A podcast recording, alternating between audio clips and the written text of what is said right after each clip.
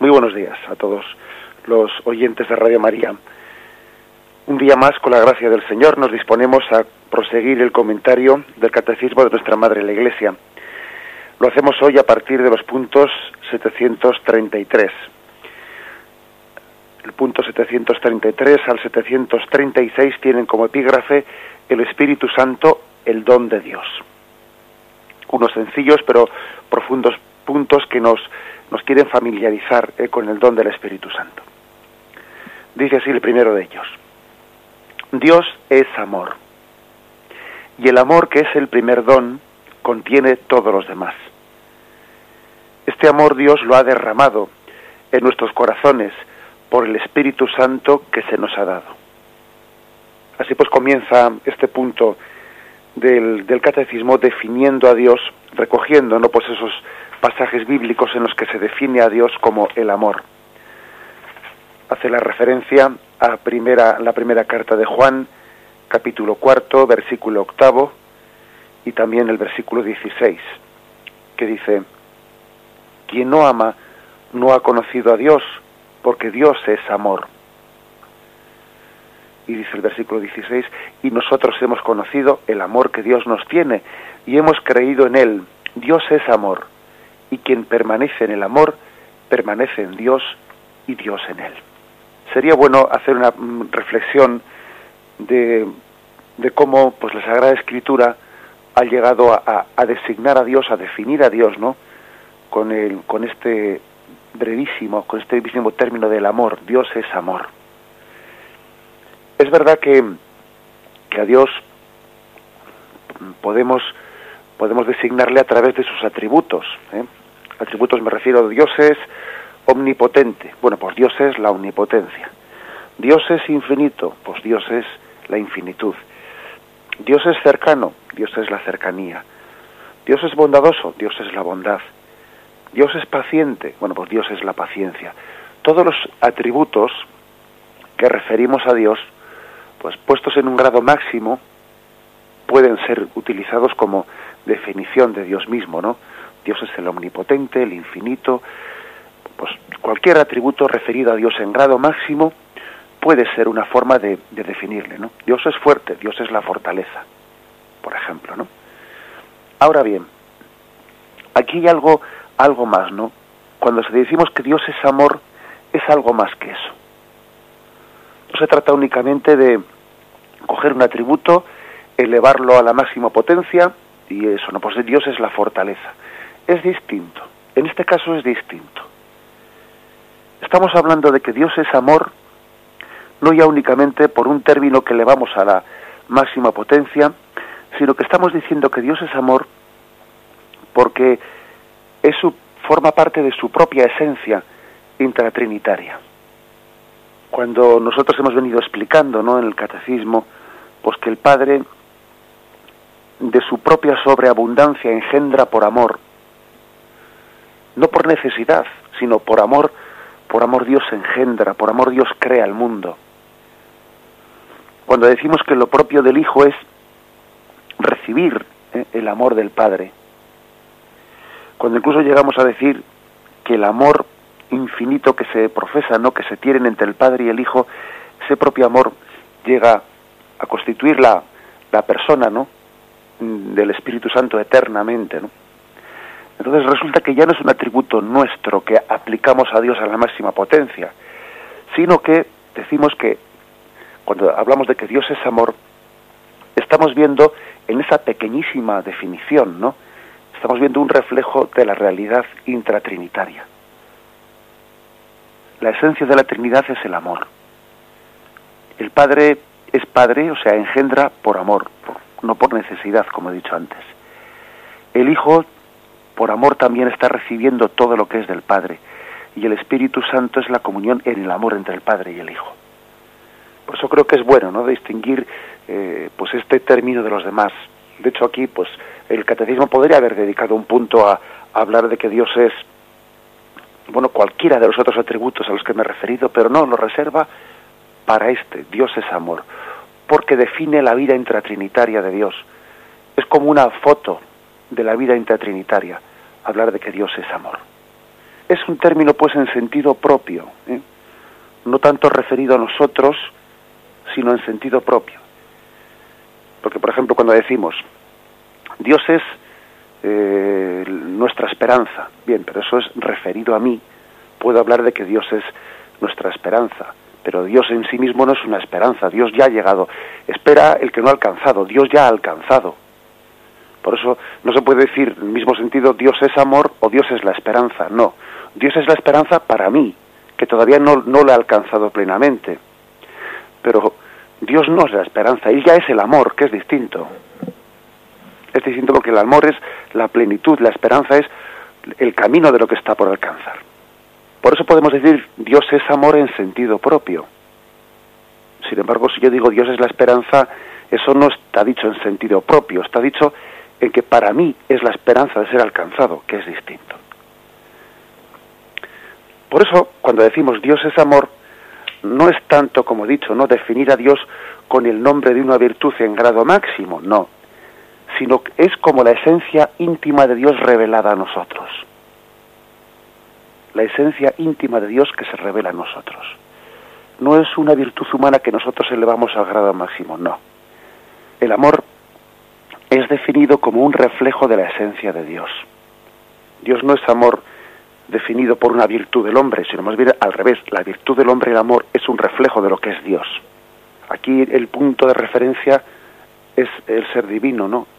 Y el amor nuestro es un reflejo del de Dios y no al revés. Dios no es una, no es el amor, eh, la virtud del amor que la proyectamos en Dios a la máxima potencia. Al revés, el amor nuestro es un reflejo de lo que es Dios en su esencia. Por lo tanto, decir Dios es amor, pues eh, hay que decir que es una pues el término más apropiado eh, para hablar del ser de Dios. Quizás únicamente a la Sagrada Escritura hay otra expresión que podríamos pues también calificar como de la revelación propia de Dios, que es decir, Dios es la verdad. Posiblemente, posiblemente sea el único término que sea eh, comparable en cierto sentido. Cuando en, en Éxodo 3.14, ¿no? en aquella revelación que tenía Yahvé a Moisés, le dice, yo soy el que soy, con eso está diciendo yo soy el que es, es decir, soy la verdad, la verdad de la, la, existencia. Vosotros sois un, como una sombra del ser, sin embargo Dios es el que es, ¿no? Por lo tanto, eh, estas dos definiciones, Dios es amor y Dios es el que es, o sea, es la verdad, son, son quizás las únicas, pues, eh, em, definiciones en sentido propio, ¿eh? no en sentido, como he dicho antes, pues mm, de apropiación a Dios de un término que elevamos, no, sino que son las únicas dos expresiones en la Sagrada Escritura que reflejan reflejan eh, la esencia de Dios.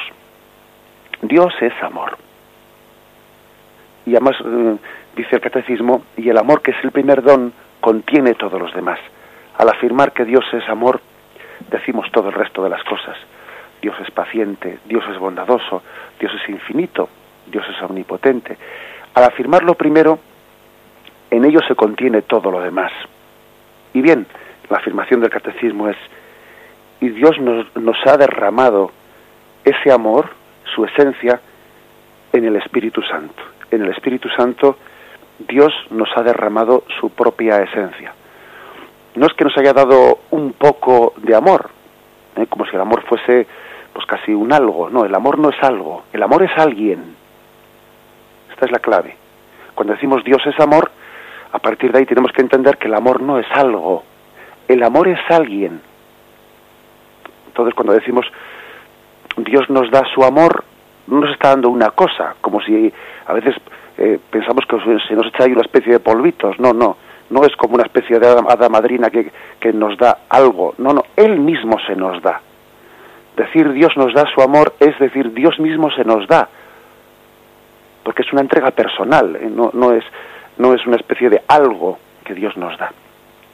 Y el amor de Dios ha sido derramado en nuestros corazones por el Espíritu Santo que se nos ha dado, que es como decir, el Espíritu Santo nos ha dado la comunión con Dios, Dios mismo está con nosotros. Bien, vamos a hacer una, pues un breve, una breve interrupción, una meditación para entender qué significa y para profundizar en esta brevísima definición de Dios. Dios es amor. Tres breves palabras, ¿no? que quieren como condensar toda la revelación de Dios.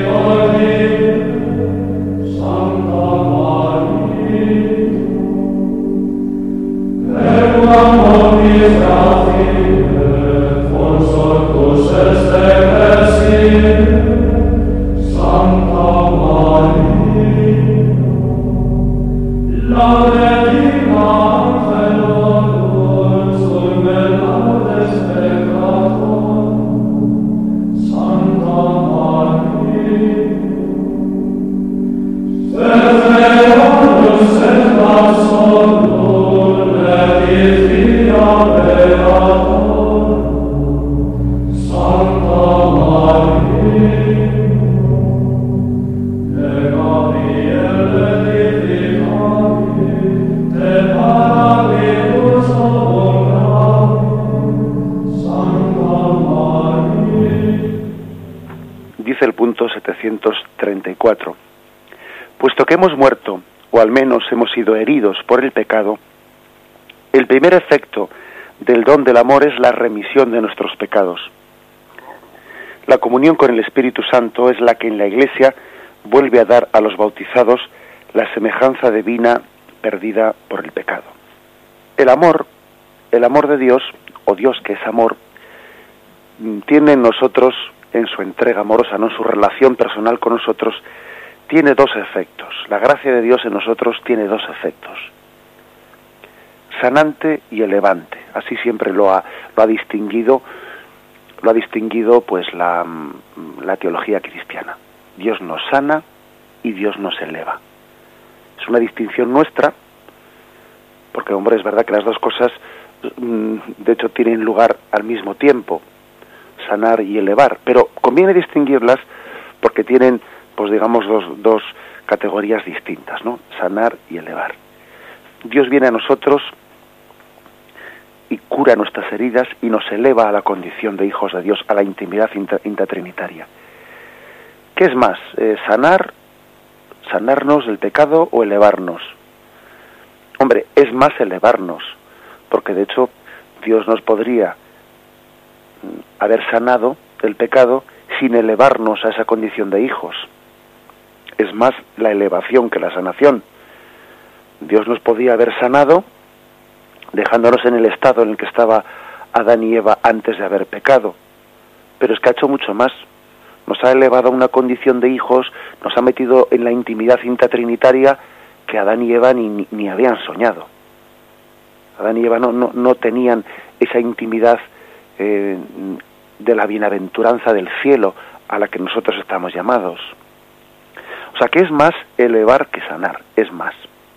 Pero claro, es imposible elevar a esa condición sin, haber, sin sanarnos. Es imposible entrar en esa comunión del amor mientras que nosotros quede pecado, porque el pecado pues es absolutamente incompatible. Precisamente es la cerrazón al amor. No se trata de una, de una especie de decisión caprichosa de Dios que dice, bueno, aquí el que el que tenga pecado no le permito entrar. No, no es que no, no es que Dios no le permite entrar. No, no, es que su, es que la esencia del pecado consiste en la, en la no aceptación del amor. Es una incapacidad para recibir el amor. El que no está purificado de su pecado es incapaz de ser elevado a, a la condición de, hijo de Dios, ¿no? no puede recibir el amor de Dios. Su propio pecado le incapacita. Bien, por eso dice que mm, el primer efecto del amor de Dios es la remisión de nuestros pecados. Es el primer efecto. La gracia sanante. La gracia sanante es el primer efecto. En esa parábola del buen samaritano, pues mm, lo primero que hace aquel buen samaritano, imagen de Jesucristo, ¿no? Cuando se encuentra con aquel hombre apaleado, imagen de, cualquiera de nosotros que somos pecadores, postrados en el camino, lo primero que le hace pues es allí hacer una cura de, de, urgencia, una primera cura de, vendar esas heridas, no de ungirlas. Y después le eleva, le eleva, le carga sobre sí mismo para llevarle a la posada. Primero le sana y luego le eleva. Una imagen de la gracia sanante primero y luego elevante. Bien, Pues mm, aquí hay un, un texto, un texto eh, mm, al que se remite el catecismo, que es de la segunda carta de los Corintios, capítulo 13, versículo 13. Viendo un poco que quiere explicar cómo lleva a efecto Dios esto, esta sanación y esta elevación. Dice, saludaos mutuamente con el beso santo. Todos los santos os saludan, y aquí viene este, este saludo, ¿no? La gracia de nuestro Señor Jesucristo, el amor del Padre y la comunión del Espíritu Santo sea con todos vosotros. Sabéis que la liturgia ha acogido pues esta, eh, este versículo, este versículo lo ha tomado como un saludo de la Santa Misa al inicio, ¿no? La gracia de nuestro Señor Jesucristo, el amor del Padre y la comunión del Espíritu Santo. Es como una eh, explicación de, de, qué forma no pues se, se nos da a nosotros ese amor que es sanante y es elevante. Es verdad que cuando atribuimos pues, esta, de esta forma a Dios, ¿no? a las personas de la, de la Santísima Trinidad, la gracia de Jesucristo, el amor del Padre, la comunión del Espíritu Santo, es verdad que también podría atribuírseles de una forma distinta. También se podría decir el amor de Jesucristo en vez del amor del Padre, o la gracia del Padre, podría decirse de otra forma. De hecho, en otros saludos trinitarios de pues el Nuevo Testamento se dice de otra forma, ¿eh? que tampoco es que cuando decimos el amor del Padre, pues también es el amor del Hijo, también es el amor del Espíritu Santo. Pero el hecho de que pudiese también atribuirse de otras formas a las personas de la Santísima Trinidad no quita que, que haya una gran riqueza en esta forma de, de, expresión, ¿eh? de este versículo de San Pablo, que es bueno que, que meditemos. La gracia de nuestro Señor Jesucristo, el amor del Padre, la comunión del Espíritu Santo cómo se quiere, pues, mm, o sea, cómo podríamos un poco desmenuzar estas tres expresiones. Bueno, pues la gracia de nuestro Señor Jesucristo, esa gracia es redentora. O sea, precisamente Jesús lo primero que hizo fue sanarnos. Para poder recibir el amor del Padre, primero era necesario lavarnos las heridas, porque estábamos incapacitados para ser elevados y para recibir el amor del Padre. Por eso se dice primero la gracia de nuestro Señor Jesucristo. Sin Jesús Redentor es que no podemos recibir pues esa responsabilidad que tenemos todos en el amor con Dios. Si Jesús no nos ha limpiado y no nos ha lavado profundamente, ¿no? ¿Cómo vamos a, a, a recibir a Dios esposo de nuestra alma? Es que es imposible. Por eso dice primero la gracia de nuestro Señor Jesucristo. Luego dice el amor del Padre. Claro, porque eh, esa sanación nos ha elevado al amor del Padre, nos ha unido a ella, nos ha hecho sentirnos hijos, nos ha hecho descubrir pues lo que el hijo pródigo no descubrió al volver a casa y ver el, el padre que le estaba esperando y el abrazo que le estaba dando. Nos ha hecho descubrirlo. Pero hay que decir que si ese hijo pródigo volvió a casa del Padre, es porque había habido una gracia de Jesucristo, aunque sea invisible en esa parábola, ¿no? Una gracia de Jesucristo que le había ido en su busca, en su búsqueda y le había sanado sus heridas y le había hecho pues montar en aquella montura y volver a la casa del Padre. El hijo pródigo sintió el amor del Padre porque había sido visitado por la gracia redentora de Cristo que le había curado sus heridas. Y cuando aquel hijo pródigo meditaba y decía, volveré a casa de mi padre, cuanto más feliz era allí, era la gracia de Cristo la que le estaba sanando su pecado eh, y le estaba dando la capacidad de, de volver. Por eso dice primero la gracia de Jesucristo, que es redentora, que es purificadora. Luego dice el amor del Padre, que es el amor elevante, y finalmente dice la comunión del Espíritu Santo. Que lo de la comunión del Espíritu Santo es un poco como decir el cómo. Jesús, mejor dicho, el Espíritu Santo, tiene esa, tiene, eh, nos da a través de una comunión, una común unión. Él nos une al Padre, Él nos une al Hijo. Él, él ha sido de alguna manera el que ha intervenido, el que ha llevado a cabo la obra de la santificación. El Espíritu Santo es el cómo, el cómo se ha llevado a efecto esa obra de gracia en nosotros. Bien, vamos a quedarnos pues en esta en esta reflexión. El, Dios es amor y el primer efecto que tiene ese amor en nosotros es el de purificarnos de nuestros pecados, la remisión de nuestros pecados. Creo que es eh, mm, importante que, que, no pues que no nos avergoncemos nunca de esta expresión, porque en ocasiones se ha solido pues, atacar a la Iglesia, ¿no? De tanto hablar de que sí, siempre están hablando del pecado, el pecado, el pecado. Pero ojo, es que hablar del pecado es hablar del amor de Dios.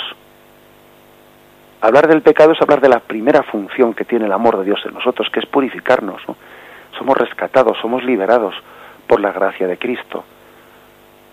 Mm, eso es así. A veces se hacen unas caricaturas de espiritualidad cristiana cuando alguno dice, a mí me gusta hablar menos del pecado y más del amor de Dios. Hombre, es que el primer efecto que tiene el amor el amor de Dios en nosotros es sanarnos de las heridas ¿eh? que, el, que el pecado hace en nosotros. El primer efecto es el sanante y luego, lógicamente, como consecuencia de ello, se le levante. ¿eh? La gracia sana y la gracia nos eleva a la condición de hijos de Dios.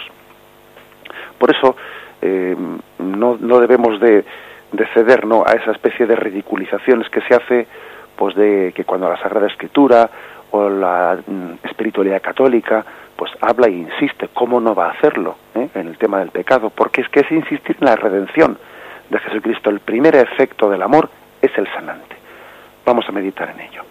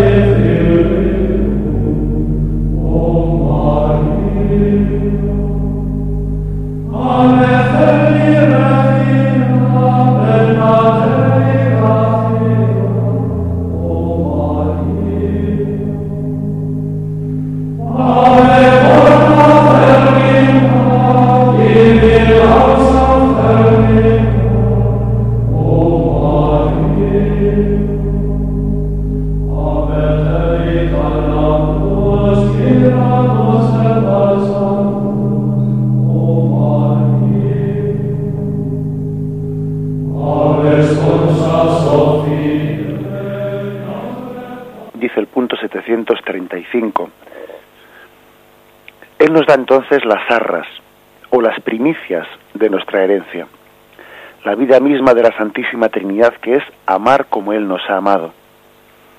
Este amor es el principio de la vida nueva en Cristo, hecha posible porque hemos recibido una fuerza, la del Espíritu Santo. Bien, nos habla este punto del catecismo de las arras, de las primicias que hemos recibido. En, el don del Espíritu Santo, hemos recibido las arras, las primicias, como un adelanto, ¿eh? Un adelanto de lo que está por llegar. Ese adelanto, pues es el, don del amor recibido en el Espíritu Santo, esa comunión que tenemos con Dios por, por el Espíritu Santo es un adelanto de lo que está por llegar. Y es importante que mm, veamos ¿no? y juzguemos y entendamos lo que estamos viviendo en esta vida como un adelanto, como unas arras, como unas primicias.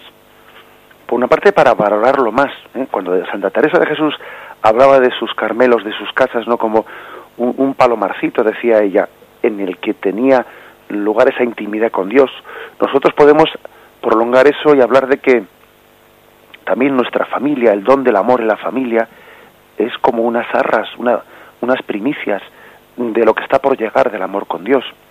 O esa amistad profunda que tenemos con una persona, con la que tenemos una confianza, esa amistad eh, tenemos que pensar que son las arras, son las primicias de lo que está por llegar. Y ese, mm, y ese perdón que hemos, mm, por la gracia de Dios, hemos dado a una persona que nos, que nos haya podido ofender y la hemos perdonado, la hemos amado gratuitamente, ¿no? y tenemos esa comunión de amor, son las arras, son las primicias de lo que va a ser la intimidad plena en el cielo. Es decir, tenemos que vivir el don del amor como unas arras, como unas primicias. El gran drama en esta vida es que vivimos el amor apegándonos, eh, apegándonos a él y no entendiéndolo como unas primicias, como unas arras de lo que está por llegar.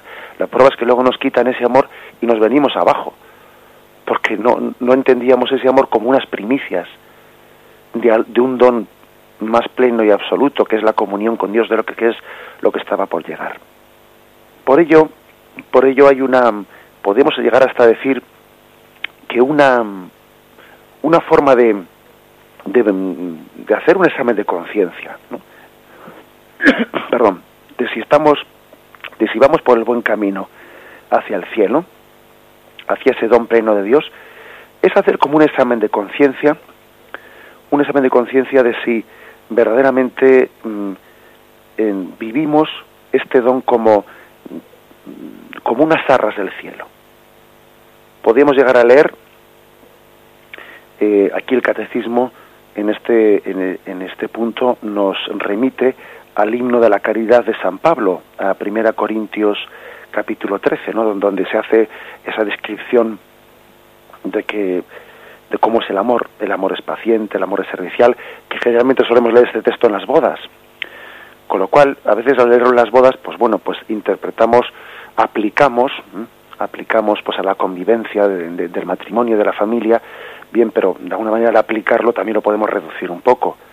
Aparte que la traducción quizás más, más mm, estricta, más literal es la caridad.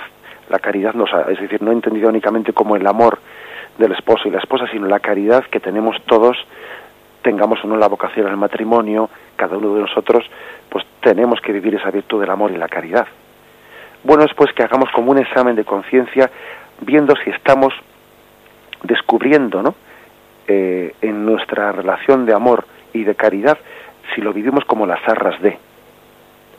Cuando uno dice, pues, mm, aunque, cuando dice este texto, aunque repartiera todos mis bienes y entregara mi cuerpo a las llamas, si no tengo caridad, de nada me aprovecha. La caridad es paciente, es servicial, la caridad no es envidiosa, no es jactanciosa, no se engríe, es decorosa, no busca el interés, no se irrita, no toma en cuenta el mal, no se alegra de la injusticia, se alegra de la verdad, todo lo excusa, todo lo cree, todo lo espera, todo lo soporta. La caridad no acaba nunca. Digo que es una buena, un buen examen de conciencia y yo os invito a que lo hagáis, que en alguna ocasión, pues bueno, incluso antes de recurrir al sacramento de la confesión, pues que, bueno, pues que en alguna ocasión echemos mano de este texto de primera carta de los Corintios capítulo 13 y hagamos nuestro examen de conciencia desde este, desde esta descripción de cómo es la caridad y ver si yo estoy viviendo esas primicias, si estoy viviendo esas arras, esa primera entrega de lo que es el amor de Dios o me estoy alejando de ello. Ahí tenemos un buen termómetro de saber si vamos camino del cielo, porque Dios es amor, o, nos, o vamos por un camino errado. El caso es que, fijaros, igual que ayer decíamos, el comentario del catecismo que la ofrenda, mejor dicho, que el sacrificio del hombre no tiene ningún valor si no está fecundado por el Espíritu Santo, pues ahora, también hay que hay que insistir en ello. Cuando dice aquí eh, ya podría entregar mis bienes y mi cuerpo a las llamas, si no tengo caridad no me sirve de nada, porque uno puede hacer obras en sí muy costosas, muy sacrificadas, pero que si no están rociadas del amor de Dios no sirven para nada. Fijaros cuántas personas habrá que, que hagan unos sacrificios tremendos pues por adelgazar y por guardar el tipo. Anda que no hay personas que no se sacrifican. Un sacrificio como eso, pues muchísimos no seríamos, digamos, capaces de hacerlo, ¿no? Por, por, por amor a Dios y sin embargo por guardar el tipo hay que ver qué sacrificios se hacen, ¿no? Y ese sacrificio tiene un valor delante de Dios. Hombre, pues sin, sin entrar a juzgar a nadie, sino hablando así un poco en términos generales, no tiene ningún valor. No tiene ningún valor porque, porque no es el amor ¿eh? a Dios y al prójimo el que lo ha movido, el que lo ha suscitado.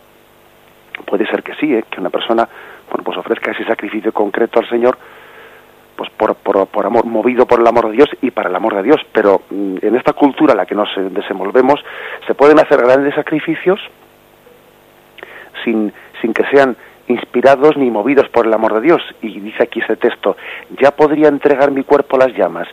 Si no tengo caridad no me aprovecha de nada. Ojo que ante Dios, hoy tenemos que volver a remarcarlo, ante Dios lo que más vale no es lo que más cuesta. Que eso tenemos que, quitarlo de nuestra mente. Para Dios lo que más vale no es lo que más nos cuesta, sino lo que más vale es lo que está hecho por amor, movido por el amor que hay cosas que están movidas por el amor que igual no nos cuestan tanto, porque el amor mismo hace que, que cuesten menos. ¿eh? Pues, por ejemplo, una madre, una madre al entregarse a su hijo y levantarse a medianoche, etcétera, hombre, pues eh, le cuesta, hombre, claro que le cuesta, pero el amor hace que le cueste menos. Entonces, para Dios lo que más vale no es lo que más cuesta. Para Dios lo que más vale es aquello que, mm, es movido por el Espíritu Santo. Eso es lo que más vale lo que es movido por el Espíritu Santo, no lo que es fruto de nuestro amor propio o de nuestra cabezonería, que eso será mucho sacrificio, pero es que eso, eso no vale nada. Bien, por ello entonces creo que es, eh, es bueno que hagamos el examen de conciencia de ver si vivimos las arras, las primicias, las primicias de nosotros de lo que es ese don de comunión. Si tenemos, si, si la, caridad nos lleva a la paciencia, nos lleva a la servicialidad, nos lleva al olvido de nosotros mismos, nos lleva a, no buscar el interés, a no llevar cuentas del mal, a la capacidad de perdón, a alegrarnos del bien del prójimo, a, a excusar, a bueno, pues ese es un buen examen de conciencia y así veremos si esas primicias, si ese don del Espíritu Santo se están viviendo en nosotros. Eh, hay varios textos que también el catecismo hace referencia a ellos en los que se nos hablan de las primicias. Uno es Romanos 8, 23 y no solo ella, también nosotros que poseemos las primicias del Espíritu, nosotros gemimos en nuestro interior, anhelando el rescate de nuestro cuerpo. 2 Corintios 1, 21, 22. Y es Dios el que nos conforta juntamente con vosotros en Cristo, y el que nos ungió, y el que nos marcó con su sello, y nos dio en arras el Espíritu, en arras el Espíritu. O sea que la Sagrada Escritura misma utiliza esta expresión de primicias y arras, entonces, en, todas las obras en las que somos movidos por el Espíritu Santo, en todas las obras en las que nos mueve el amor, tenemos unas arras, tenemos unas primicias de lo que está por llegar. Por lo tanto, en primer lugar, demos gracias a Dios por esas arras y en segundo lugar, no nos apeguemos a ellas, sino amémoslas también como un adelanto estando con plena apertura a ese don pleno en la vida eterna que está por llegar. Bien, pasamos a leer el último de los puntos que hoy comentamos, el 736. Gracias a este poder del Espíritu Santo, los hijos de Dios pueden dar fruto. El que nos ha injertado en la vid verdadera hará que demos el fruto del Espíritu que es caridad, alegría, paz, paciencia, afabilidad, bondad, fidelidad, mansedumbre, templanza. El Espíritu es nuestra vida. Cuanto más renunciemos a nosotros mismos, más obramos también según el Espíritu. Y luego viene aquí una cita de San Basilio, que luego terminaremos leyendo. Bien, pues en este punto el catecismo nos habla del Espíritu Santo como aquel que nos pone en comunión con Dios, dice el que nos injerta, el que nos injerta en la vid. La vid es imagen de Jesucristo. La vid es la imagen de, de esa relación que hay entre, de filiación entre Cristo y el Padre. Y nosotros somos injertados en la vid por Cristo. Una hermosa imagen que ya hemos tenido ocasión de, de comentar en este programa del Catecismo, pero que es pues fundamental, ¿no? lo propio del Espíritu, cuando decíamos antes la gracia de nuestro Señor Jesucristo, el amor del Padre, la comunión del Espíritu Santo. La comunión es precisamente el injertarnos en la relación, en esa relación de filiación que hay entre el Padre y el Hijo. Sabemos lo que es ese injerto, ¿no? Desgraciadamente, cada vez en un mundo más urbano vamos desconociendo muchas imágenes del campo que Jesús utilizó pues en los evangelios, pero el injerto es precisamente pues meter esa eh, pues esa pequeña rama dentro de un tronco para que esa pequeña rama dentro de un tronco coja vida, coja savia de ese, tronco, ¿no? De esos vasos capilares que pasan por, por, por las venas, ¿no? De ese tronco. Esa es lo que hace el Espíritu Santo en nosotros. Nos injerta en ese, en esa vid que es Jesucristo, para que también nosotros seamos hijos en el Hijo. Y el Padre nos llame también a nosotros hijos. Cuando, cuando ve a su Hijo, nos está viendo a nosotros. Y cuando nos ve a nosotros, está viendo en nosotros la imagen de su Hijo. El Espíritu Santo nos injerta. De manera que eh, lo lógico, lo lógico es que el que esté injertado dé frutos propios ¿no? de, esa, nueva vida otro, otro punto, antes, así como también os he animado antes a que hagáis un examen de conciencia desde ese texto de 1 Corintios 13, aquí también tenéis también otro texto que nos propone el catecismo, que es el de Gálatas 5, 22, 23, que también es otro magnífico examen de conciencia. ¿Cuáles son las obras del Espíritu? Y dice, el fruto del Espíritu es caridad, alegría, paz, paciencia, afabilidad, bondad, fidelidad, mansedumbre, templanza, otro buen examen de conciencia. Si uno está injertado pues en el Jesucristo, lo lógico es que sus obras sean conforme al Espíritu, porque le mueve el Espíritu. Y el catecismo nos da nos da un consejo de vida espiritual, que es que hay que renunciar a uno mismo para permitirle al Espíritu Santo que sea motor en tu vida. Motor en tu vida. Mateo 16, 24, 26 es el texto al que se nos remite, ¿no? Para decir esto. Entonces dijo Jesús a sus discípulos, si alguno quiere venir en pos de mí, niéguese a sí mismo, tome su cruz y sígame. Porque quien quiera salvar su vida la perderá, pero quien quiera perder su vida por mí la encontrará.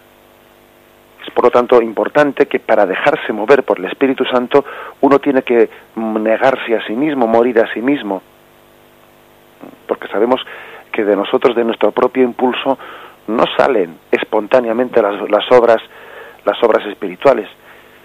A veces se ha, a veces se ha acusado, ¿no? al cristianismo de que es una especie de espiritualidad represora de la espontaneidad o algo así, ¿no? Bueno, mire usted, llámelo usted como le dé la gana, nosotros le llamamos mortificación, que es morir al hombre viejo, porque sabemos que si nos dejamos llevar pues por la propia eh, mm, por la propia impulsividad lo que sale de nosotros ya sabemos lo que es pues eso no pues la, ley, la ley de la selva egoísmo y egoísmo y todo el mundo en torno a mí por eso lo que lo que este mundo que no conoce a Cristo llama espontaneidad ya lo conocemos. Aunque le pongas esa palabra bonita eso que el mundo llama espontaneidad y naturalidad pues no es más que los impulsos del hombre pecador. Que es que vamos que es que todo todo el mundo tenemos el hombre viejo ahí escondidito vamos debajo de la piel. Por eso hay que morir al hombre hay que morir al hombre viejo para dejar que el Espíritu Santo sea el motor de nuestra vida el que se niegue a sí mismo dice ese texto que aquí nos ofrece el catecismo el que se niegue a sí mismo tome su cruz ese se dejará mover por el Espíritu Santo lo que no podemos pretender eh, es que el Espíritu Santo mueva nuestra vida al mismo tiempo que, que, es el hombre carnal el que, el que con su supuesta espontaneidad, que eso de espontaneidad no tiene nada, que sino que es una carnalidad, que es dejarse mover por el pecado, ¿no? Pues bueno, si o es el Espíritu Santo el que toma, el que toma la, las riendas de nuestra vida, o somos nosotros. Bueno, perdón, somos nosotros, o es el hombre viejo, ¿no? El hombre viejo que pretende no ser, ser dueño de nuestra vida. Y esto es, esto es algo importante. De nuevo vamos a lo que hemos dicho al principio, lo de que primero es sanante y luego se levante. Aquí también es así, ¿no? Es decir, primero hay que, hay que mortificar ese hombre viejo que pretende llevar el motor de nuestra vida para que el Espíritu Santo pues pueda fecundar eh, su gracia en nosotros y pueda pueda hacernos dar frutos espirituales, ¿no? Que son la paciencia, la mansedumbre, etcétera, etcétera. Por eso yo creo que hay que estar alerta a esa visión ingenua de, un mundo que no conoce lo que es el pecado, que confunde espontaneidad que confunde naturalidad, ¿no? Lo confunde y en el fondo pues no es más que una especie de pecado pecado disfrazado, ¿no? De bueno, incluso casi de, naturalidad, pero que, que, es el hombre viejo el que ahí se está manifestando. Termino con esa con esta mm, mm, mención que se hace a un, a un texto de San Basilio. Por la comunión con Él, el Espíritu Santo nos hace espirituales, nos restablece en el paraíso, nos lleva al reino de los cielos y a la adopción filial, nos da la confianza de llamar a Dios Padre y de participar en la gracia de Cristo, de ser llamado Hijo de la Luz y de tener parte en la gloria eterna. Vamos a pedir pues con toda nuestra alma el don del Espíritu Santo que nos haga ser movidos y vivir espiritualmente. Concluimos aquí por hoy el, el comentario del catecismo y damos paso a las llamadas de los oyentes.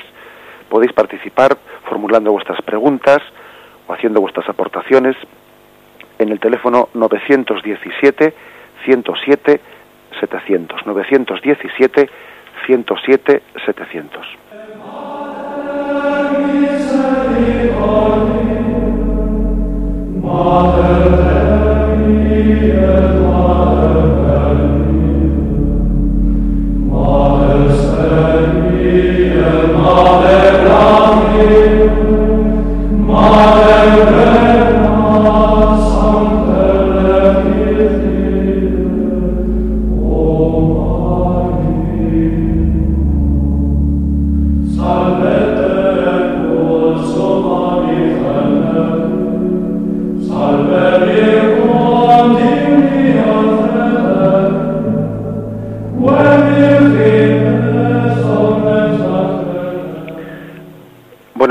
hablamos?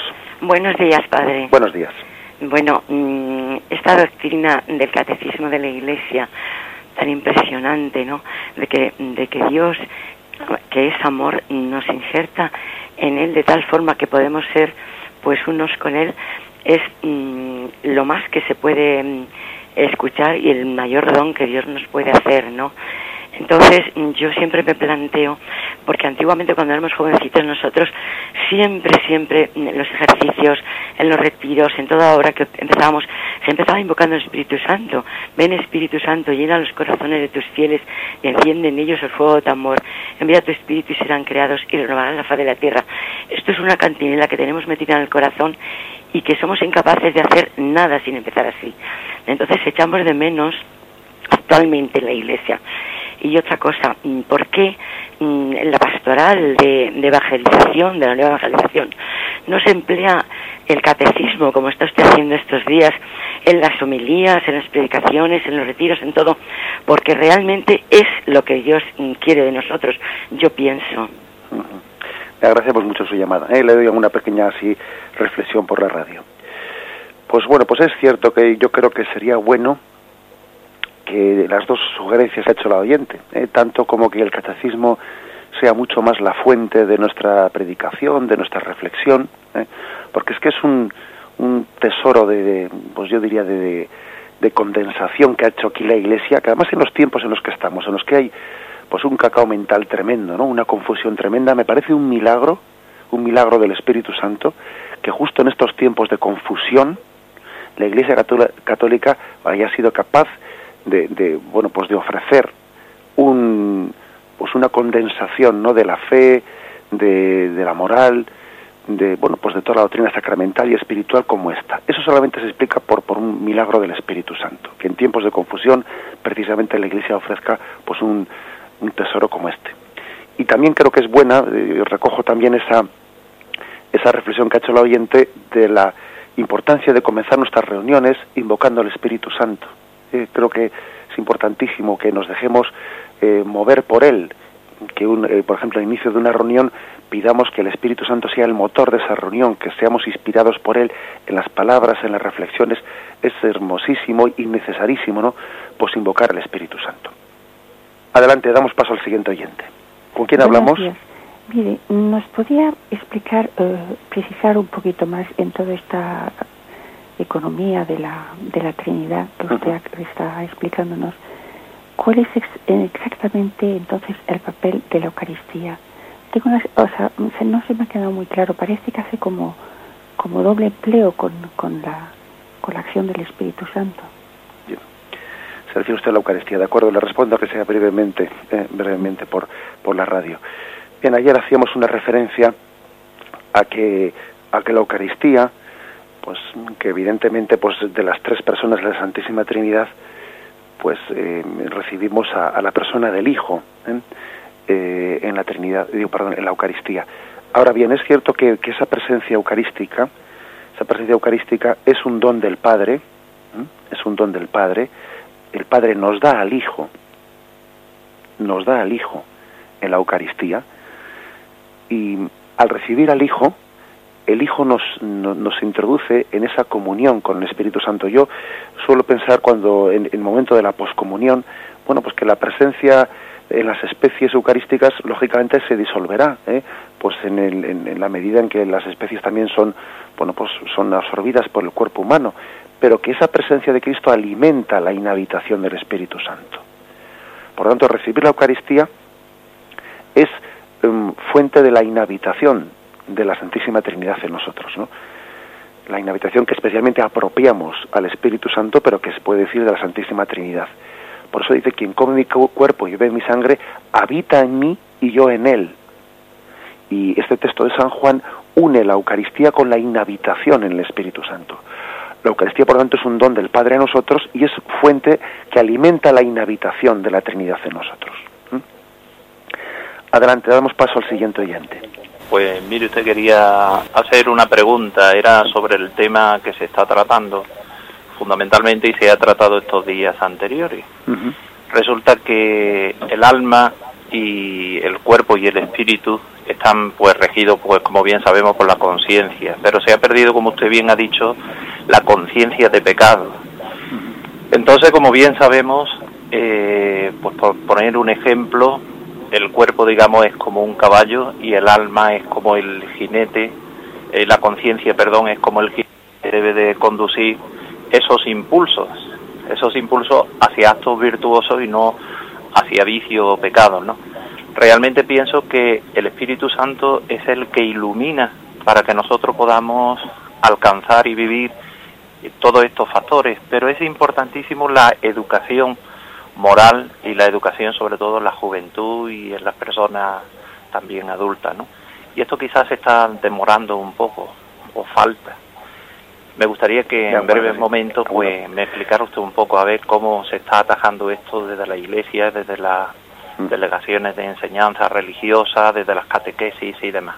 Muchas gracias. De acuerdo, aunque sea brevemente porque nos va a permitir quizás mucho tiempo, pero eh, y concluimos con esta llamada aunque sea brevemente alguna indicación. Bueno, eh, quizás yo le haría una matización en la exposición que ha hecho. No es tanto que el alma tenga que ser el jinete que conduzca el cuerpo, porque también el alma tiene que ser conducida. También el alma, es decir, no únicamente es, es la, eh, los pecados mm, ligados un poco a la, carnales, ¿no? Los que tienen que ser conducidos, sino también el puede haber eh, pecados más espirituales en nosotros, más, más de orden, eh, pues digamos, pues el orgullo, la soberbia, etcétera. ¿eh? Quien tiene que dirigir, pues ese, ese jinete, ¿no? Quien tiene que dirigir, pues ese, pues esa especie de carromato, que pues es el Espíritu Santo. Entonces yo diría que el Espíritu Santo tiene que conducir, pues nuestro cuerpo, nuestra alma, nuestra alma, y pues para que no sea regida por por mm, carnalmente, sino que seamos mm, que vivamos espiritualmente, que sea el Espíritu Santo el motor de nuestra vida. Claro, con respecto un poco a, la, eh, a las explicaciones, a, cómo llevar adelante pedagógicamente, que es lo que usted parece también que en la parte final de su pregunta indica, ¿no? Pues creo que creo que es, para mí es muy importante que nosotros en nuestra pedagogía católica, eh, pues eh, hablemos mm, hablemos de la importancia de la purificación, porque yo creo que se ha extendido se ha extendido pues una en, eh, pues en, nuestra pedagogía actual, no, digo en la católica, ¿eh? sino en la pedagogía laica, pues una concepción ingenua en la que jamás se habla de pecado, jamás se habla de, de bueno pues de tendencias a purificar en el hombre y claro cuando uno quiere educar educar a un niño, educar a un joven o educar a un adulto, ¿no? Cuando quiere educarle sin hablar del pecado original, y sin hablar de, la debida purificación, pues es que está conducido al fracaso, ¿eh? al fracaso. Yo creo que nosotros tenemos que hablar del pecado original, tenemos que hablar del hombre viejo, del cual habla San Pablo, de esa necesaria purificación en nosotros, y, bueno, pues, pues entender que hay un proceso de liberación, liberación del pecado en la, en la educación católica. Y no hay que tener vergüenza de decir eso, porque es que porque es algo gozoso sentirse liberado por Cristo. El hombre tiene que ser liberado, ¿no? Y liberado de todas sus tendencias carnales, pues que, que, le, conducen a la muerte. Mm, yo, por eso creo que es importantísimo recuperar la predicación sobre el pecado original y sobre todo la necesaria liberación espiritual. Luego resulta que la gente se va a, las religiones orientales y allí se ponen a hablar de, eh, pues de, la purificación del nirvana y de no sé qué. Y se pone eso, y, se pone eso de moda, olvidando como tenemos que, predicar nosotros, ¿no? Tenemos que predicar la importancia de la liberación de Cristo y la purificación del hombre viejo. Bien, dejo aquí, porque nos hemos pasado en la hora, dejo aquí este comentario y damos gracias a Dios por haber podido compartir este, esta doctrina, este comentario sobre la doctrina de nuestra Madre la Iglesia. Continuaremos a partir del punto 737, si Dios quiere. Alabado sea Jesucristo.